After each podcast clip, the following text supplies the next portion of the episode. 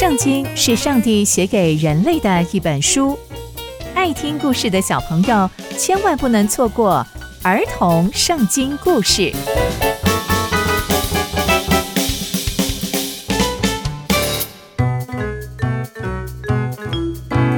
各位亲爱的大朋友、小朋友们，大家好，我是佩珊姐姐。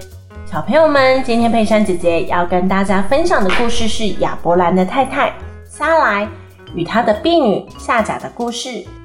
佩珊姐姐在上一集有提到，上帝要祝福亚伯兰，使他的后代可以像天边的星、海边的沙那么那么的多。那接下来又会发生什么样的事情呢？让我们一起听下去吧。有一天，上帝告诉亚伯兰说：“你不要害怕，我是你的盾牌。”我会大大的赏赐你。亚伯兰说：“上帝，你没有给我儿子，那我的后嗣应该就是住在我家中的这些人吧？”上帝告诉亚伯兰说：“不是的，是你亲生的孩子才是你的后嗣。”亚伯兰相信了上帝，因为上帝的应许是从来都不落空的。但亚伯兰的妻子撒莱并没有怀孕。于是撒莱就想到一个方法，他把自己的婢女夏甲叫来，也把亚伯兰叫来。撒莱对亚伯兰说：“耶和华使我不能生育，求你和我的使女夏甲同房，或者我可以因她得孩子。”亚伯兰这一次听从了撒莱的话，于是夏甲就变成了亚伯兰的妾。后来夏甲就怀孕了。夏甲就因为自己怀孕而不把撒莱当成是主人，撒莱就好生气，好生气，并对亚伯兰说：“我是因为你受了委屈，让你娶了夏甲之后，他就瞧不起我。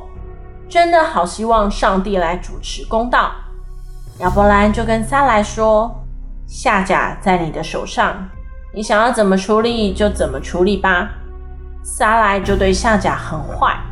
夏甲承受不住，就逃走了。上帝就派了一位使者找到夏甲，就跟他说：“夏甲，你从哪里来？要去哪里呢？”夏甲回答他说：“我从我主人撒莱面前逃走。”上帝的使者就跟他说：“你要回到撒莱面前，你要顺服他，我会祝福你的后裔繁多。”而且你会生下一个儿子，他的名字要叫做以实玛利，因为上帝已经听见了你的苦情。夏甲知道上帝看顾他，他就听了使者的话，回到撒莱那边。后来夏甲真的生了一个儿子，亚伯兰就帮他取名字叫做以实玛利。这一年，亚伯兰已经八十六岁了。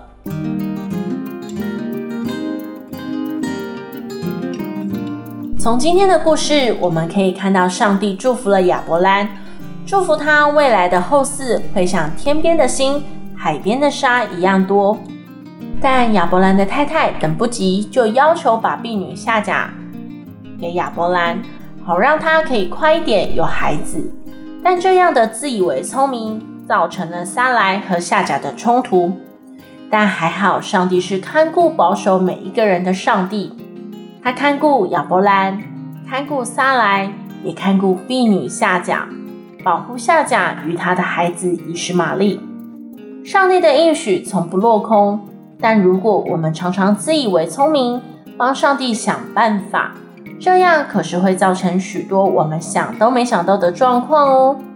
所以小朋友们，我们还是要留心听上帝的命令，并且遵守上帝的话哦。